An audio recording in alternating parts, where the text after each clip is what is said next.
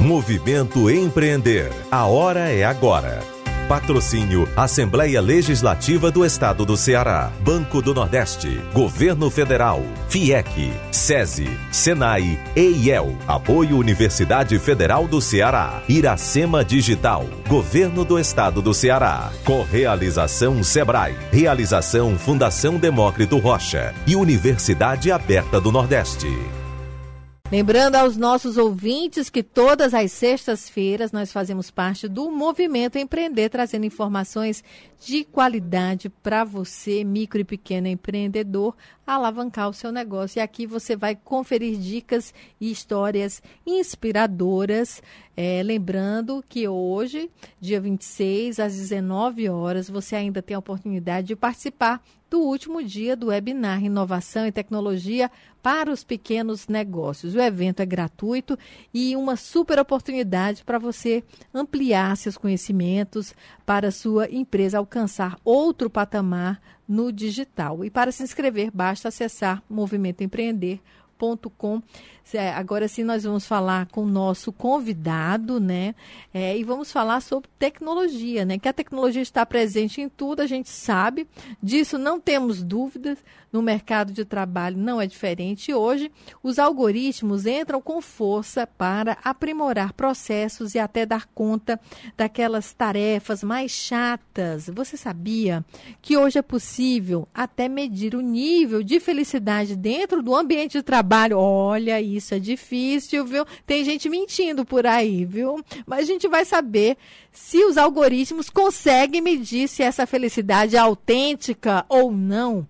E nós estamos aqui é, com o Sérgio, o Sérgio Amade. Ele, ele vai explicar tudinho. Ele é CEO da plataforma Fitter, é uma, uma plataforma que utiliza elementos da neurociência e algoritmos. É a matemática e a ciência do comportamento se juntando, se aliando para descobrir o que passa em nós e nos tornar mais condicionados. Que terrível! É isso mesmo, Sérgio? Boa tarde, Nila. Prazer falar com você. Exatamente isso. É, a gente utiliza a psicometria, que é a ciência que estuda comportamento humano, usando estatística e matemática para descobrir as taxas de felicidade no ambiente de trabalho, no ambiente acadêmico e ajudar as pessoas a serem mais felizes, né? Que eu acho que você também quer ser feliz, né, Neila? Ah, felizes, eu né? sim. Eu não sei se, se eu quero dizer para todo mundo se eu estou feliz, se eu não estou feliz. Aí eu fico, imagina os algoritmos, até isso estão medindo, caramba! Mas é isso mesmo, né? É, tem um lado positivo, né? A gente não pode deixar de dizer que tem um aspecto muito bom, porque a gente sempre pode melhorar, né? E eu queria que você falasse primeiro como surgiu a ideia de criar essa plataforma. Perfeito. É, tudo começou no ano de 2018. Eu tinha uma atividade simultânea como profissional da área de recursos humanos e, ao mesmo tempo, como professor de instituição. Então, eu lidava tanto com alunos como funcionários, simultaneamente. O que aconteceu é que tinha um fenômeno em comum no Brasil, em 2018, que era um aumento da evasão escolar no ambiente acadêmico e um aumento do turnover, que é a rotatividade de funcionários no ambiente profissional o brasileiro ficando menos tempo, tanto no trabalho quanto também na parte de cursos. E aí, diante desse fenômeno, é, me despertou a curiosidade. Eu já dava aula, já tudo que envolvia ciência de comportamento humano. Naquele momento, foi a gente lançou um laboratório de arquétipos, que na neurociência significa é, descobrir padrões de comportamento humano de acordo com o DNA. Então, a gente está falando tendência de comportamento humano.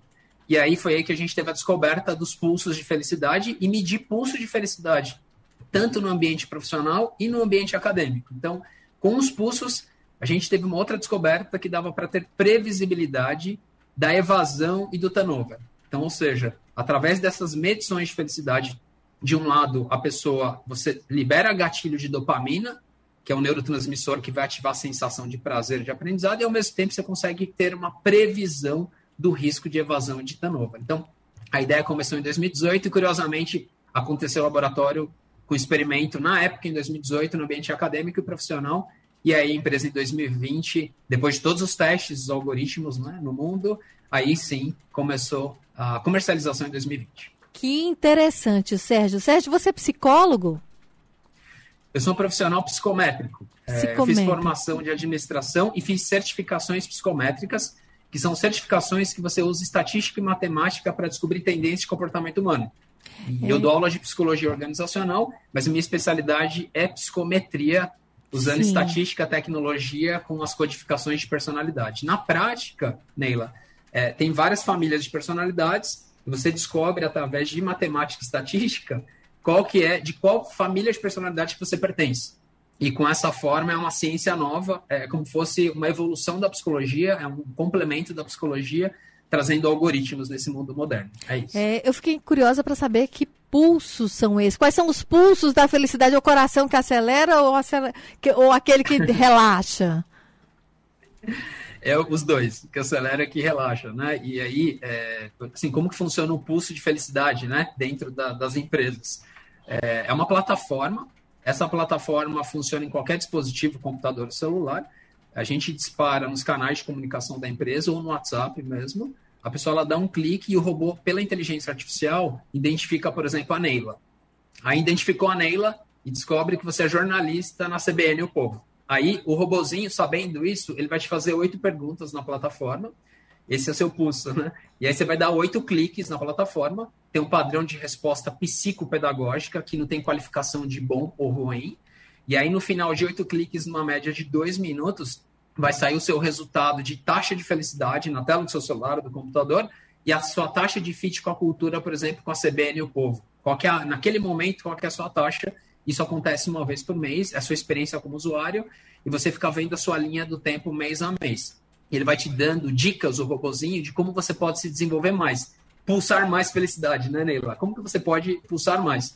E do lado da empresa, que é o lado do RH, esses pulsos em tempo real, o robozinho com os algoritmos, ele mede saúde mental, que é uma grande inovação, os algoritmos juntando felicidade viticultural, ele vai no ambiente de trabalho, qual é a taxa de saúde mental no ambiente de trabalho, por pessoa, por área, por região, e ele vai dando dicas do que, que tem que fazer para aumentar a felicidade dentro da empresa e evitar o turnover. O robô vai classificando riscos de turnover.